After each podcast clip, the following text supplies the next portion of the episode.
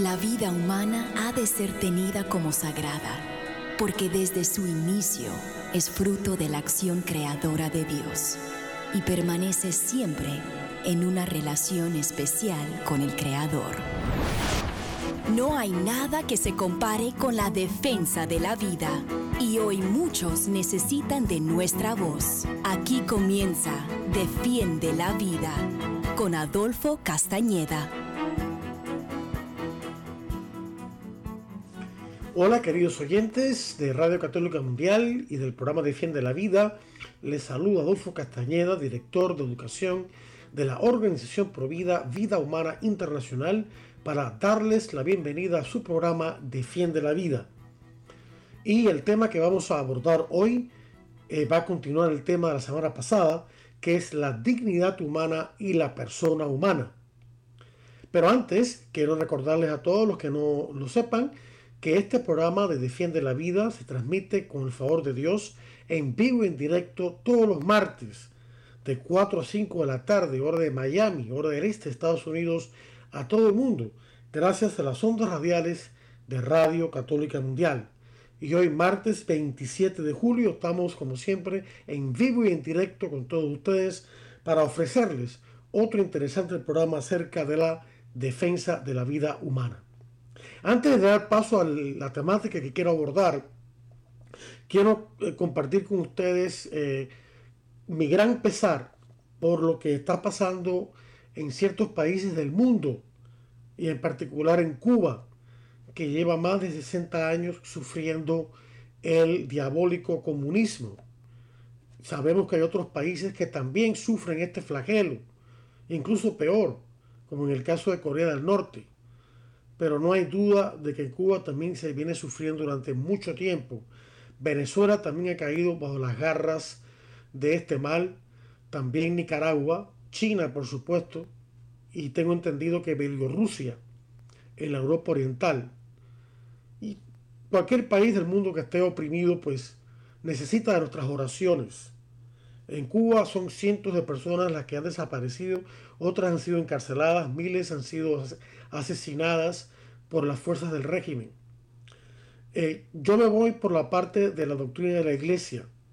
La iglesia nos enseña claramente que no se puede ser cristiano, católico o persona de buena voluntad y al mismo tiempo ser comunista o marxista o socialista o estatista o cualquier otro mal, cualquier otra ideología perversa de derecha o izquierda. En este caso estamos hablando de las ideologías de izquierda.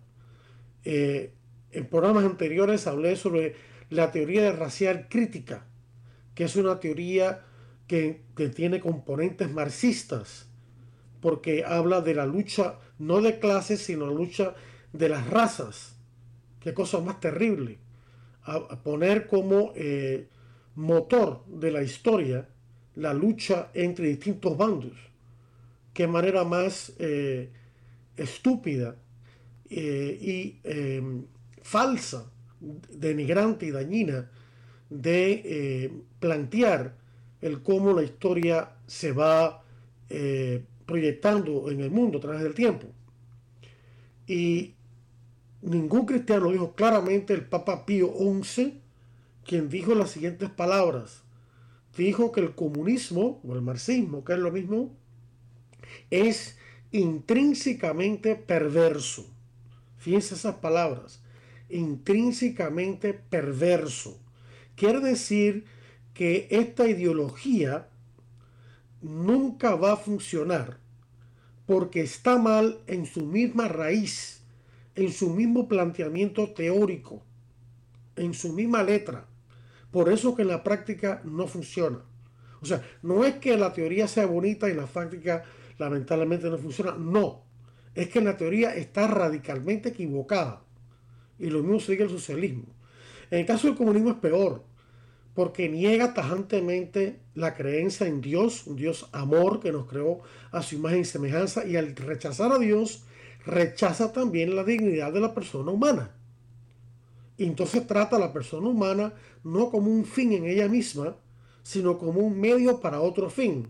Y por eso los comunistas creen en el falso principio del fin justifica los medios. y todos los, ah, prácticamente todos los eh, políticos eh, que han logrado altos mandos en un gobierno comunista en realidad no aman a sus pueblos, sino que los desprecian, porque los, los ven como unos tontos, a quien han logrado engañar.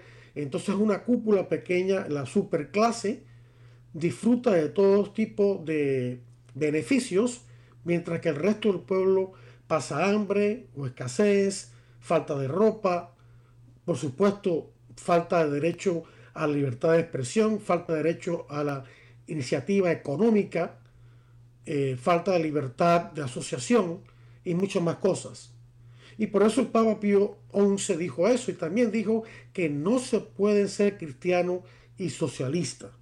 Así que queridos hermanos, todos estos grupos que han surgido, incluso acá en Estados Unidos, donde los intelectuales de la academia se quieren tomar el país para el marxismo, eso no es un invento mío, eso está bien documentado, eh, hay grupos, pero ya grupos no intelectuales, sino grupos de choque, grupos de activistas que hacen violencia y barbaridades, al cual ningún católico, cristiano o persona de buena voluntad debe nunca pertenecer, porque son marxistas, enemigos del matrimonio verdadero, el hombre una mujer, de la familia, y eh, grupos como ese falso grupo de Black Lives Matter, eh, el grupo este también de Antifa, eh, la teoría racial crítica, la teoría de género que también tiene orígenes marxistas, todas esas cosas, los grupos socialistas, los, hay también, es una vergüenza que en el mismo Congreso de Estados Unidos haya congresistas que son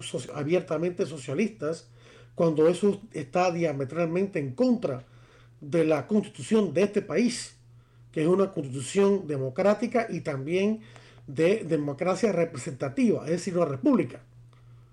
Eso es lo que es una república. Es cuando los, eh, nosotros escogemos a nuestros líderes que nos representan en el Congreso.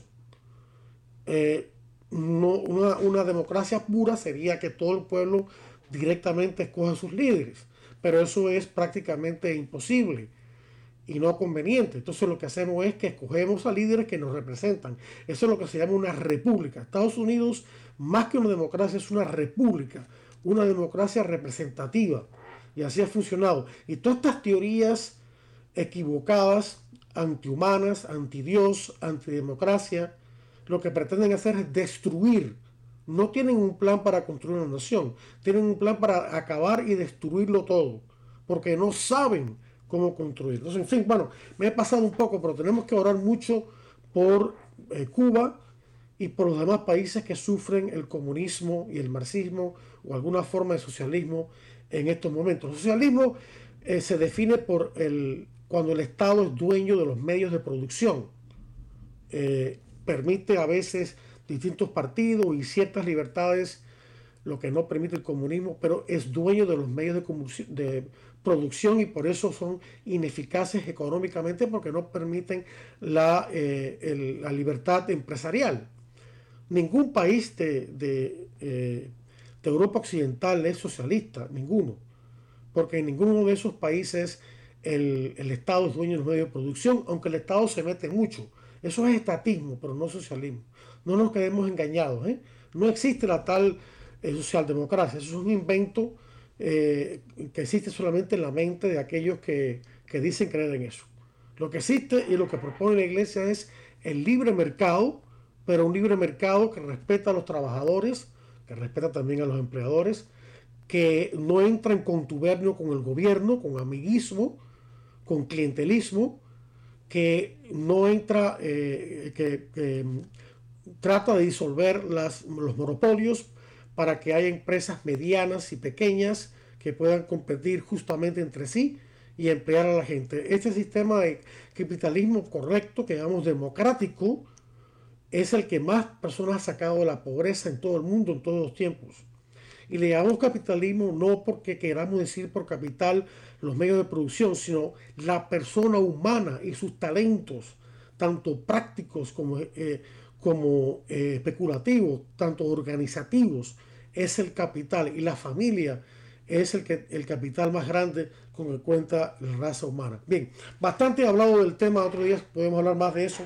Este, yo quiero simplificar el tema de la dignidad humana y de la, y de la eh, persona humana que he venido hablando en los últimos programas y me voy a dirigir simplemente al texto bíblico y comentándolo. Y lo que no terminemos por comentar, pues lo comentamos en un programa ulterior. Primero que todo, recordemos que el ser humano, nosotros los creyentes en la Biblia, creemos que Dios creó al ser humano, al hombre y a la mujer, a imagen suya. Eso está en Génesis 1, 26 al 29. Dice, entonces Dios, dijo Dios, hagamos al hombre a nuestra imagen, según nuestra semejanza, que tenga dominio sobre los peces del mar, sobre las aves del cielo, sobre los ganados, sobre las bestias salvajes y sobre los reptiles de la tierra. Y Dios creó al hombre a su imagen, a imagen de Dios lo creó, hombre y mujer los creó, y los bendijo diciendo, Creced y multiplicaos, poblad la tierra y sometedla, dominad en los peces del mar, en las aves del cielo y en todos los animales que se mueven por la tierra. Y después saltamos al versículo 31 que termina este capítulo diciendo, y así fue, vio entonces Dios todo lo que había hecho y todo ello estaba muy bien. Y ahí terminó la creación del sexto día. Aquí hay varias verdades que quiero compartir con ustedes. La primera, la, que mencionamos, primeramente fue que el ser humano, el hombre y la mujer han sido creados a imagen y semejanza de Dios. A imagen y semejanza de Dios. La iglesia nos enseña, comentando sobre este pasaje, que este ser creado a imagen y semejanza de Dios significa que solo la persona humana de todas las criaturas del mundo material, el ser humano es un ser material y espiritual al mismo tiempo, de todo el mundo material Únicamente el ser humano ha sido creado por Dios para entrar, con la capacidad de entrar en una relación íntima e interpersonal con Dios y los demás seres humanos.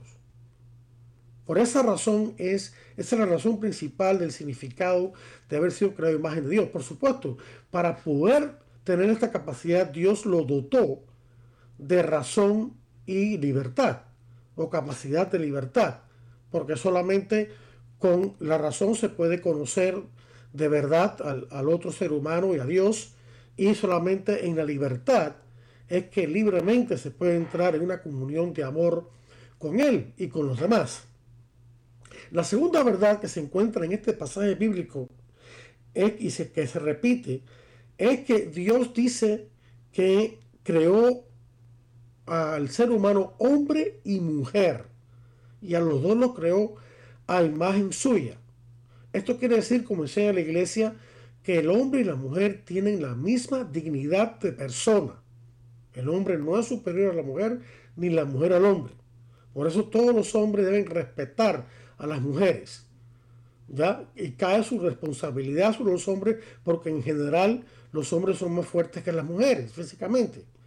Y es abominable y horroroso cuando nos enteramos de que aún en matrimonios haya hombres que abusen de sus mujeres, verbal o físicamente. Esto no es el plan de Dios, esto es el plan del diablo y eso tiene que terminar.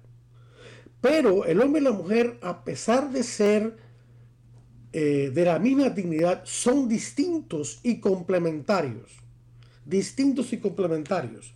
Y voy a, y voy a eh, Em, retornar a esa enseñanza en unos minutos, porque quiero terminar este pasaje de comentarlo. Dice también eh, que Dios le dio al hombre y a la mujer la potestad de someter la tierra, de someter la tierra. No es un sometimiento despótico, es un sometimiento administrativo. Somos administradores de los bienes que Dios ha creado tanto nosotros mismos como la naturaleza que nos rodea.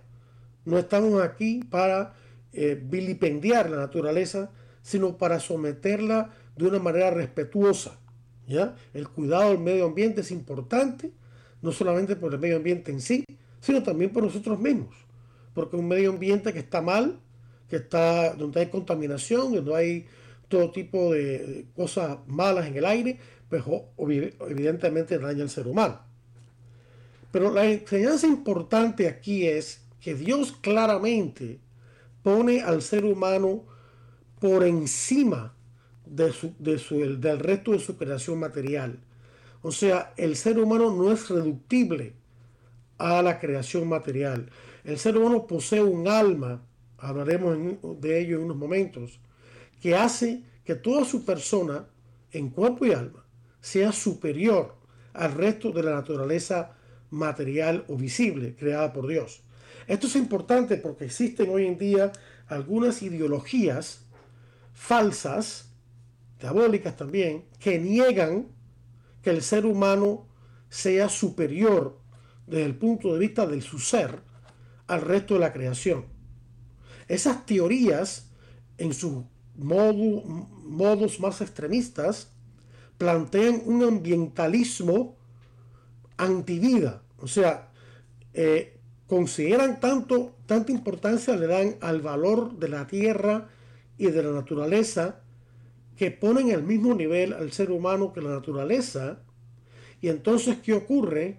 Que al hacer eso, el próximo paso es una especie de panteísmo.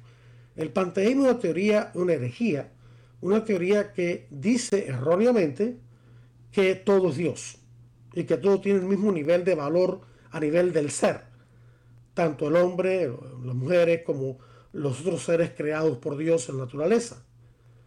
Y al ponerlo al mismo nivel, entonces en lo que proponen esta ideología, entonces es muy fácil que den otro paso más y digan que para poder proteger el medio ambiente hay que reducir la población porque dicen falsamente que nosotros los seres humanos somos depredadores de naturaleza y, que emitimos eh, sustancias y dióxido de carbono a grandes niveles y por eso estamos dañando la Tierra, lo cual es pura tontería y falsedad.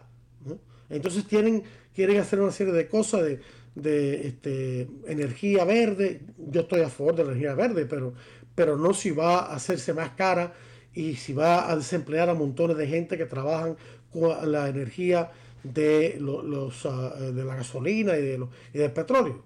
Que si se si hace bien, como, como por ejemplo en Estados Unidos, que se usa la gasolina sin plomo, pues se protege el medio ambiente y no hay ninguna necesidad de emplear eh, dinero en energía, en fuentes de energía que todavía no han llegado a su desarrollo y que son mucho más caras. En fin, que el ser humano es el rey de la naturaleza. No lo podemos equiparar al resto de la naturaleza. Y la otra cosa que, dice aquí es que Dios les manda al hombre y a la mujer a ser fecundos y a probar la tierra. Claro, de manera responsable. La iglesia nos enseña que los matrimonios debemos tener todos los hijos que responsablemente pues, Dios nos quiera dar. No, no necesariamente lo que físicamente podemos dar, sino que responsablemente. Ahora bien, esa responsabilidad tiene que ser llevada a cabo con una actitud generosa a la vida, de querer tener muchos hijos, pero si por razones serias, no egoístas, no podemos tener una, familia más numerosa, entonces podemos espaciar los nacimientos de nuestros hijos solamente por el uso de los medios, métodos naturales, es decir, los métodos que se adecúan a la naturaleza humana y que eh, no comportan un daño para esa naturaleza, sobre todo la mujer, y que no separan la procreación de la unión conyugal. Eso es un tema que hemos ya hablado bastante en este programa y que seguiremos abundando en un futuro eh, más adelante cuando hablemos de nuevo sobre la encíclica Humana Vitae. Así que generosa apertura a la vida en vez del egoísmo rampante que hay hoy en día, donde los hijos, en vez de ser vistos como lo que son, fines en ellos mismos, y el don más precioso de Dios al matrimonio son vistos como intrusos al placer sexual ah, sin límites. Son vistos como una carga, son vistos como objeto de derecho a ser reproducidos a toda costa, usando métodos supremamente inmorales como la fecundación in vitro, que destruye embriones humanos. Eh, esa no es la visión que, que, tiene la iglesia. Los hijos son sujetos de derecho, son fines en ellos mismos, no son objetos de derecho de los padres, sino que son el don más precioso que los padres han recibido de Dios para su matrimonio. Y por lo tanto no se puede tener, no tenemos el derecho como padres a tener hijos a toda costa y por cualquier medio, sino solamente por los medios morales que Dios ha permitido, que son el medio natural de la unión conyugal o por la adopción legal. Y, y no por estos métodos que destruyen seres humanos. En fin, tanto la contracepción como la reproducción artificial se apartan del plan de Dios que le mandó al hombre y a la mujer de ser fecundos y multiplicados. Y la última enseñanza en este pasaje de Génesis 1 del 26 al 29 y luego el versículo 31 es muy significativa. Dice, así fue, refiriéndose a toda la creación de Dios, que termina en este versículo. Vio entonces Dios todo lo que había hecho y todo ello estaba muy bien, muy bien. En el resto del capítulo 1, si lo fuéramos a leer completo, no tenemos el tiempo, cuando Dios va creando las diferentes cosas, la luz, eh, los cielos, la tierra, el agua, los animales, cada vez que termina el día de trabajo, trabajo divino, Dios, Dios no, no se cansa, no, eh, él, es, él es infinitamente poderoso, pero en términos simbólicos, eh, Dios dice que todo era bueno. Y concluyó tal día y Dios dijo, y todo es bueno. Y concluyó otro día Dios dijo, y todo es bueno. Pero cuando termina de, de crear a toda la creación natural y al ser humano, como cúspide de esa creación, termina diciendo, y todo estaba muy bien, y todo era muy bueno. Fíjense también otra cosa importante. Esto es como termina este pasaje del versículo 31. En el versículo 26, el comienzo de este pasaje que he escogido, empieza diciendo lo siguiente. Entonces dijo Dios, hagamos al hombre a nuestra imagen, según nuestra semejanza. Esa palabra de hagamos es muy importante, porque no se da con respecto a ninguna otra de las cosas creadas por Dios. Es como si Dios entrara en deliberación consigo mismo, porque se trata de un evento de gran importancia, el que va a acontecer de sus manos creadoras, que es la creación del hombre y la mujer. Por último, volviendo al tema del hombre y la mujer, de este pasaje, la Biblia enfatiza que Dios creó al ser humano en dos modalidades y solamente en dos modalidades, hombre y mujer. Hoy en día también hay una teoría que va en contra del cristianismo, de nuestra fe católica y, también de la, razón humana, que es la, herejía del género, del, del transgenerismo, que pretende creer falsamente de que puede haber más de dos sexos y les llama género. Bisexual, transexual, homosexual, transgénero, etcétera, etcétera. Ya hemos hablado de eso bastante. Esta es una ideología falsa porque niega la naturaleza verdadera del hombre y de la mujer, que es muy importante. Y ahora entonces lo que quiero hacer para apuntar más esta verdad es irme al capítulo 2 del Génesis, al versículo 7. El capítulo 2 es otra versión de la creación del mundo que complementa a el capítulo 1. En el capítulo 2, la creación del hombre aparece primero y la mujer después. No hay ninguna contradicción. Cada autor de esos capítulos tuvo una, un objetivo en mente que Dios le inspiró. Pero el versículo 7 del capítulo 2 es el importante aquí. Dice así, entonces el Señor, Dios, formó al hombre del polvo de la tierra, sopló en sus narices un hálito de vida, y el hombre se hizo un ser viviente. Final de la cita. ¿Qué quiere decir esto? Muy importante. Quiere decir primero que todo que el ser humano, creado por Dios, es un ser a la vez material, es lo que simboliza la palabra tierra, y espiritual, es lo que el alma, es lo que significa que Dios sopló en sus narices un hálito de vida. Eso que Dios sopló, algunas personas se confunden y creen que es el Espíritu Santo. No, no. El alma humana no es el Espíritu Santo, eso es tremenda herejía. El alma humana es espiritual, pero es creada por Dios en el momento de la concepción. Pero lo interesante que quiero recalcar aquí es, se hizo un ser viviente. La iglesia ha interpretado esto como diciendo que la unidad entre el cuerpo y el alma en el ser humano es de tal profundidad que no puede existir una persona humana completa si no están presentes una de las dos. O sea que mi cuerpo soy yo. Yo soy mi cuerpo. Eh, yo no tengo simplemente un cuerpo, sino que yo soy mi cuerpo. Y mi cuerpo ha sido creado para eventualmente estar junto con mi alma eternamente en el cielo, como lo está Jesucristo, hombre, que se hizo hombre, que asumió una naturaleza humana, es decir, un alma humana y un, y un cuerpo humano. Y la segunda persona de la Santísima Trinidad, el Hijo de Dios, ahora está en la Trinidad como Dios y como hombre, de carne y hueso, glorificado, claro, por supuesto, pero de carne y hueso como nosotros y con un alma eh, humana como la nuestra, lo cual, lo pero exenta del pecado, claro. Y así estará a toda la eternidad. El corazón de Jesús sigue literalmente latiendo por cada uno de nosotros en el cielo.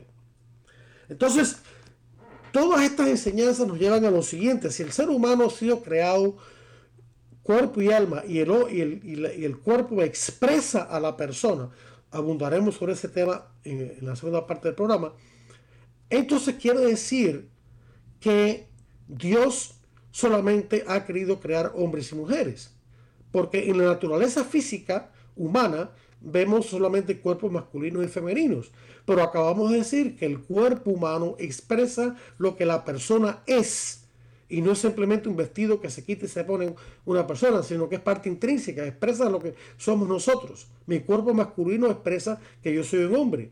El cuerpo femenino de mi esposa expresa que ella es una mujer. Entonces, si en la naturaleza Dios ha creado hombres y mujeres a nivel físico, quiere decir que mí ha creado a nivel espiritual hombres y mujeres solamente somos hombres y mujeres, no existe ningún otro sexo y todo este invento de la teoría de género no es más que una tremenda falsedad. Claro, tenemos que tener compasión y amor por las personas que están confundidas con su identidad sexual y ayudarlos con mucho amor y respeto. Pero eso no quita que la ideología de la cual estas pobres personas son víctimas no esté radicalmente mal. Vamos entonces a hacer una breve pausa. Yo voy a seguir comentando estos pasajes del Génesis y también otros del Nuevo Testamento. Eh, pero vamos a hacer una pausa ahora para eh, escuchar interesantes mensajes de su estación Radio Católica Mundial. No le cambie que ya regresamos con mucho más aquí en Defiende la Vida. Estamos en Defiende la Vida. Enseguida regresamos. Defiende la Vida con Adolfo Castañeda continúa, luego de estos mensajes.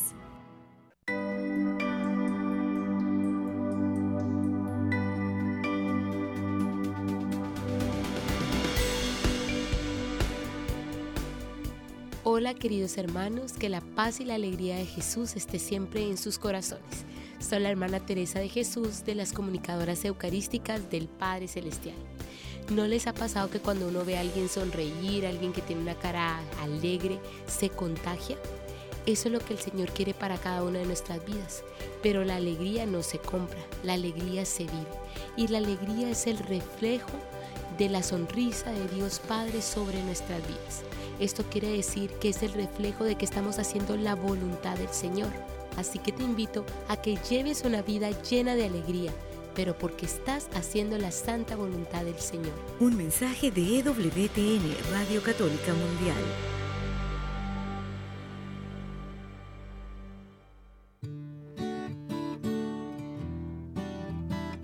Mi gente, soy el padre Edwin Lozada de Colombia, misionero contemplativo javeriano Adyentes, y hoy quiero preguntarte algo. ¿Cuántas veces alimentas tu cuerpo al día? Seguramente me dirás tres o cinco o hasta más. Y entonces recordamos el desayuno, el almuerzo y la cena. Pero no podemos olvidar que nuestra alma, nuestro espíritu también necesita de tres alimentos necesarios, la oración, la palabra de Dios y la Eucaristía. De ahí en adelante, todo lo que hagas por alimentar tu alma y tu cuerpo, tu corazón, será para bendición tuya y para bendición de los demás.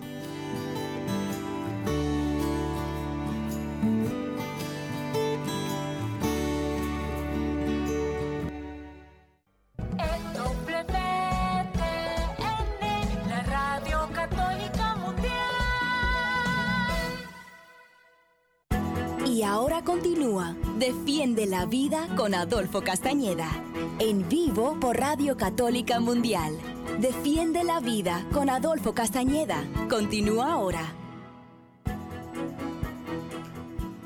Hola queridos oyentes de Radio Católica Mundial y de, y de Defiende la Vida. Les habla Adolfo Castañeda de Vida Humana Internacional para darles de vuelta la bienvenida a su programa Defiende la Vida. Recuerden, con el favor de Dios, se transmite en vivo en directo todos los martes de 4 a 5 de la tarde, hora de Miami y hora del este, Estados Unidos, a todo el mundo, gracias a las ondas radiales de Radio Católica Mundial. Y hoy, martes 27 de julio de 2021, estamos con ustedes brindándoles otro interesante programa acerca de la defensa de la vida humana. Antes de proseguir con las reflexiones que estoy realizando del libro del Génesis y otras partes de la Biblia acerca de la dignidad humana y de lo que significa ser persona humana, quiero dar a conocer los números telefónicos por aquellos de ustedes que quisieran llamarnos durante esta segunda media hora con sus preguntas, comentarios, testimonios, etcétera. Eh, no interrumpen el programa, al contrario, lo que hace es realzar su valor. Así que les invito a llamarnos para Estados Unidos o Puerto Rico la llamada es gratis por el 1866-398-6377. 1866-398-6377. Para el resto del mundo, el número de llamar es el 205-271-2976. 205-271-2976. Aprovecho el momento para eh, decirles que aquellos que quieran eh, recibir nuestro boletín electrónico semanal gratuito y cualquier otras informaciones gratuitas que enviamos de cuando en cuando. Eh, simplemente o ponerse en contacto conmigo con preguntas o inquietudes, me puede escribir a mi dirección electrónica que es adolfo arroba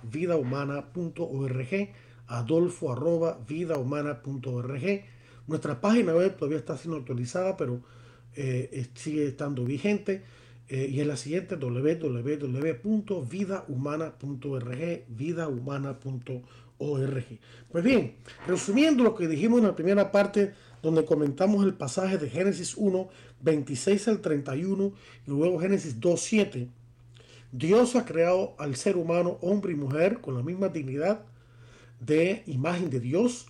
Esa dignidad de imagen de Dios está presente no solamente en el alma del hombre y la mujer, sino también en sus cuerpos porque como dijimos, el cuerpo está unido sustancialmente, no accidentalmente al alma. Así Dios lo ha creado.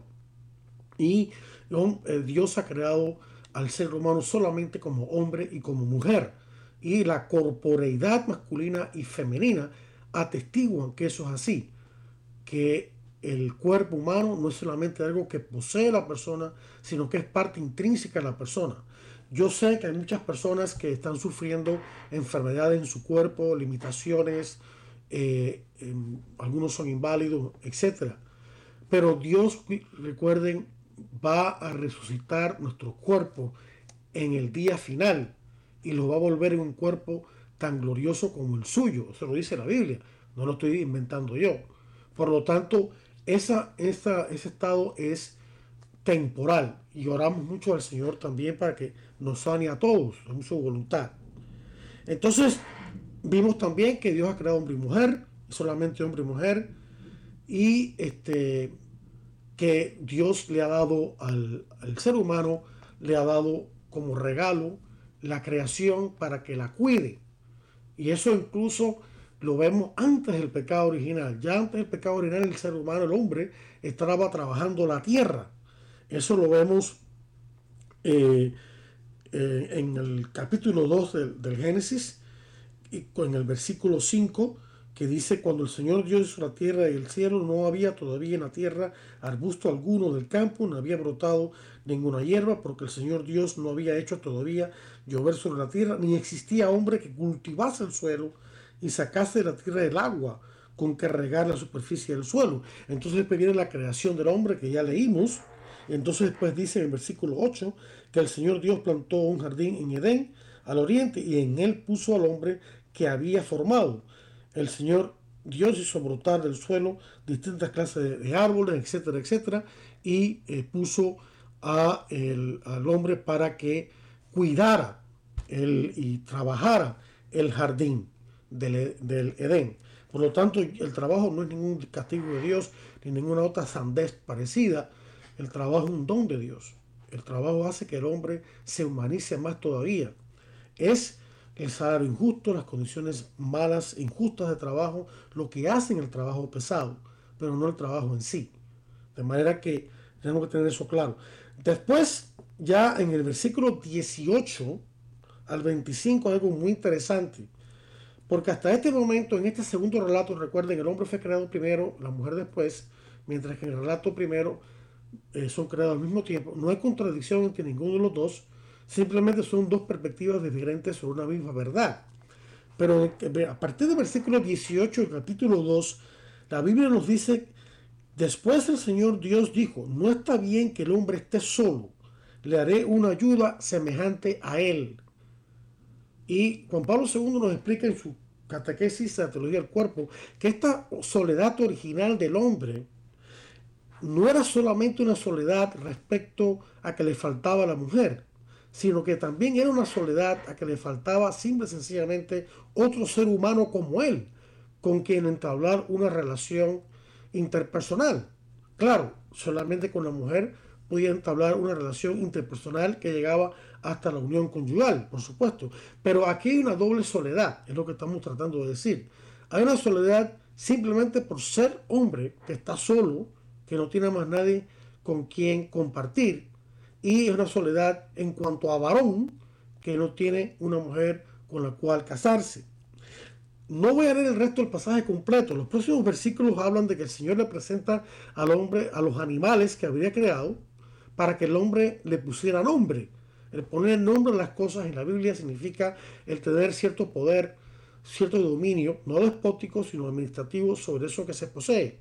Así que cuando Adán nombra a los animales es como e, es un texto equivalente al, texto del Génesis 1, donde Dios manda al hombre y a la mujer a someter la tierra.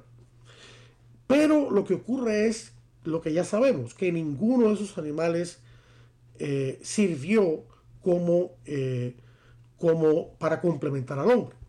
Entonces ocurre, entonces el Señor Dios, mientras dormía, tomó una de sus costillas. En primer lugar, el, sueño que Dios pone al hombre. No es un sueño eh, como que a veces soñamos, que te soñamos cosas y demás. No, fue un sopor, fue un sopor, fue como un knockout. O sea, Adán entró en un estado total de inconsciencia. Y, ese es el término que utiliza la Biblia, sopor, no simplemente sueño. A veces traducido como un sueño, pero no es la traducción exacta. ¿Y por qué? ¿Qué significa esto? Significa que acto seguido Dios iba a tomar de la costilla de Adán para crear a la mujer. Y esto quiere decir que esta, esta inactividad del hombre quiere decir que la creación de la mujer es un acto unilateral de Dios, en el cual el hombre no tuvo participación alguna. Dios crea directamente a la mujer. La cuestión de la costilla simplemente realza el hecho de que son de la misma naturaleza humana. Y así lo reconoce Adán cuando despierta del sopor. Dice, esto es lo que exclamó lleno de júbilo en el versículo 23, ahora sí que es hueso de mis huesos y carne de mi carne, etcétera, etcétera. Y lo que eso quiere decir en esos términos tan sencillos es, esta persona que tengo delante de mí, cuyo cuerpo es distinto al mío, puedo percibir que es un ser humano como yo, una persona humana como yo con la cual me puedo relacionar de tú a tú y no como los animalitos que me rodean. Eso es un punto importante, Adán y Eva, el hombre original y la mujer original, no estaban vestidos, estaban desnudos. Adán podía percibir en el cuerpo de Eva, a pesar de que era distinto al suyo, que este cuerpo era complementario al suyo y al mismo tiempo que era la misma naturaleza. Y eso es importante por lo que va a seguir. Después dice el versículo 24, por esta razón deja, deja al hombre a su padre y a su madre y se une a su mujer y los dos se hacen una sola carne.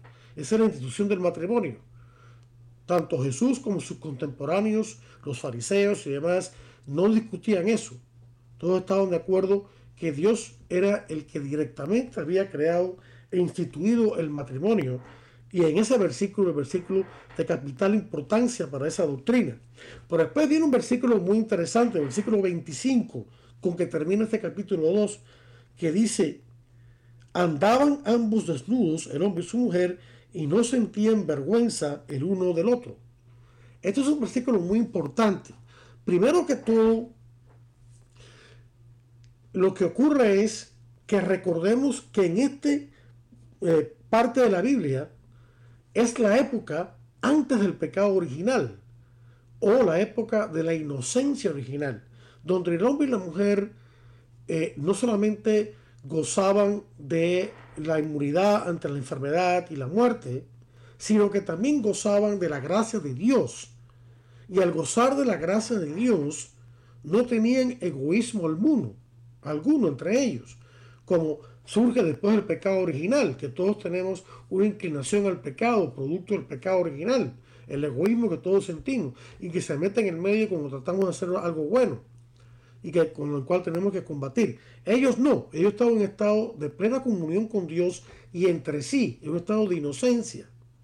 No sentían egoísmo, no sentían esa tendencia que tenemos hoy en día de tratar a, las personas del sexo opuesto como si fueran objetos de placer sexual, como si fueran cosas y no personas. La tendencia a usarlas en vez de amarlas. Entonces, lo que esto quiere decir que no se tengan vergüenza es, no es que eran sin vergüenza ni nada de eso. Lo que quiere decir es que como ellos se veían el uno al otro con tanto respeto, producto de la gracia de Dios que obliteraba todo posible egoísmo, entonces no tenían miedo el uno del otro, no sentían vergüenza, que es una especie de miedo, el uno del otro, no temían que el otro le fuese a robar su, su intimidad que fuese a usarlo, a aprovecharse de él o de ella, sino que sentían que el otro los respetaba, viceversa. Y por eso es que no sentían esa vergüenza. De manera que esto, esta eh, presencia de la no vergüenza, más que una presencia de no vergüenza, es una presencia de plenitud de vida personal, donde el ser humano estaba en el culmen de sus potencialidades humanas. Y lo otro interesante es, como ya se había visto antes, que se reafirma lo del versículo 23. El versículo 23 de este capítulo de Génesis nos dice que Adán despierta de su sopor con lleno de alegría al ver a la mujer y dice, esta es carne de mi carne y hueso de mi hueso. Es decir, de mi propia naturaleza.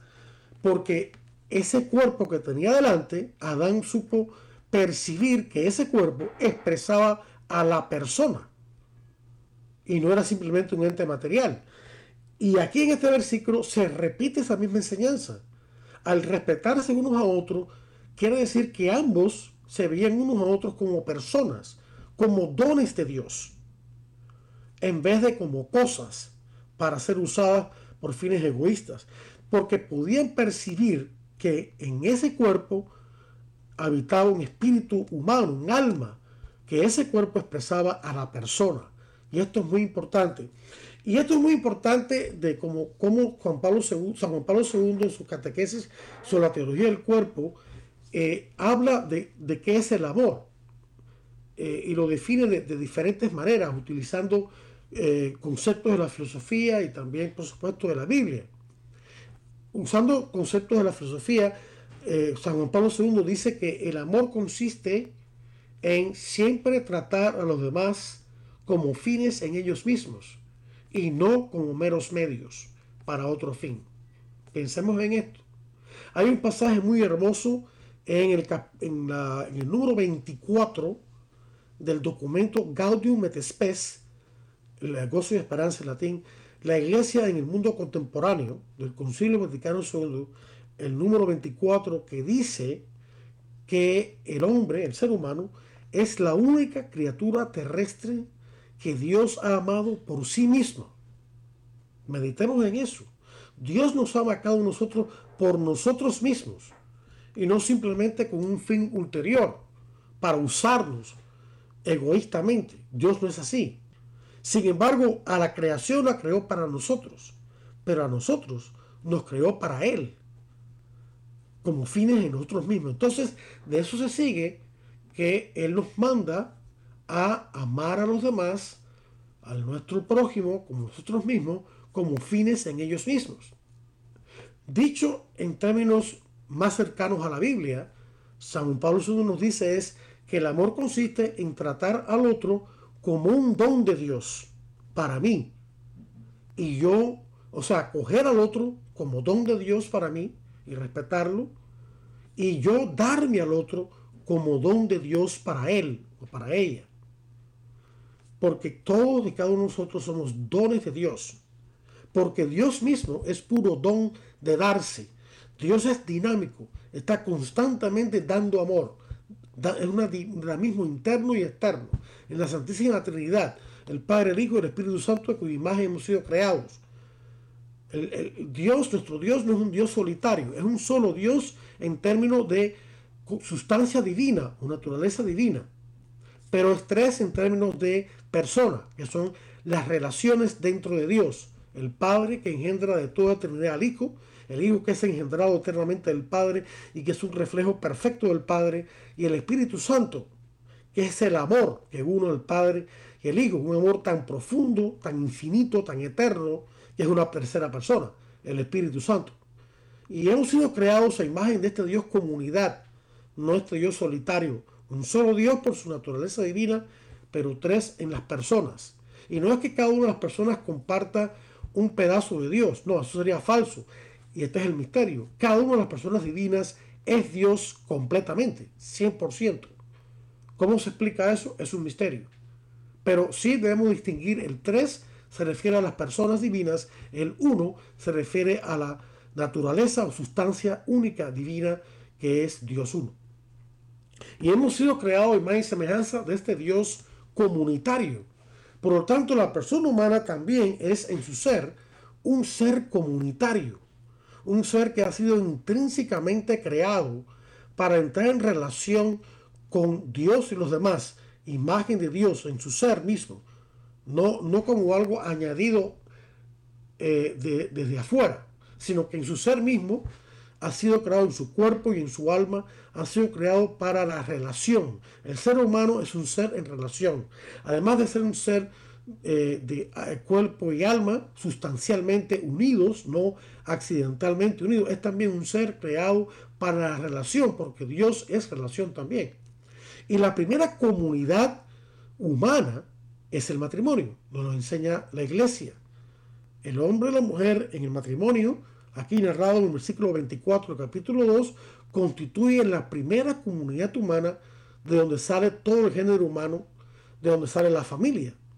La familia se funda en el matrimonio entre un hombre y una mujer, que es el matrimonio verdadero y único, y que ninguna sociedad ninguna autoridad política, ninguna ideología puede trastocar o redefinir, porque así Dios lo ha creado. Dios no solamente ha creado la creación, el hombre, la mujer, y el universo y todo lo demás, y los ángeles, sino que también ha creado la institución del matrimonio. Es una, es institución divina y no tenemos el derecho de cambiarla, porque estaríamos yendo en contra de Dios en contra de la naturaleza creada por Dios y por lo tanto en contra de Dios mismo. Y este, después la, la, Sagrada Escritura más adelante nos sigue hablando de la persona humana, a ver si me da un tiempito, y vamos a saltar ahora a el Evangelio según San Juan. Porque aquí también existe, eso está muy bonito, pero eso es lo que dice la Biblia, lo que dice la Iglesia Católica, pero ¿qué pasa con las personas que no son creyentes? Miren lo que dice la Biblia de las personas que no son creyentes. Fíjense lo que dice. Evangelio según San Juan, capítulo 1, versículo 5. Voy a leer desde, el versículo 1 para contextualizar este versículo. En el principio existía la palabra. La palabra estaba con Dios y la palabra era Dios.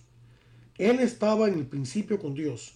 Todo fue hecho por Él y sin Él nada se hizo. Cuanto ha sido hecho en Él es vida y la vida es la luz de los hombres. Me quiero detener ahí. La vida de Dios, la luz de los hombres. Otras eh, traducciones dicen, y me, encantan esas traducciones que dicen, la luz que venía a este mundo y que ilumina a todo hombre que viene a este mundo. Es decir, Dios reparte su luz de entendimiento para iluminar nuestros intelectos a todo el mundo sin discriminación. O sea que hay una verdad natural que el ser humano puede llegar a conocer sin necesariamente ser creyente.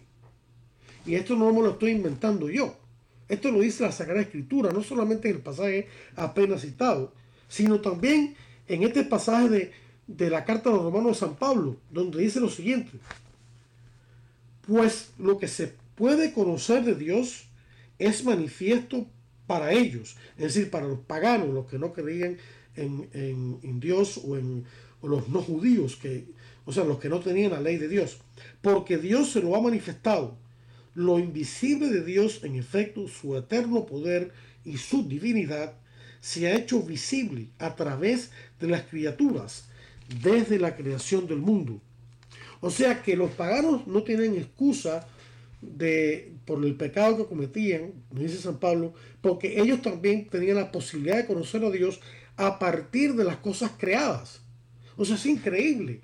La palabra de Dios en la Biblia tiene más fe en las capacidades intelectuales del hombre de conocer a Dios a través de las criaturas que tiene el hombre mismo. Esto parece increíble. Dios tiene más fe en el hombre que el hombre tiene fe en sí mismo. Parece increíble. Pero esto no se acaba aquí.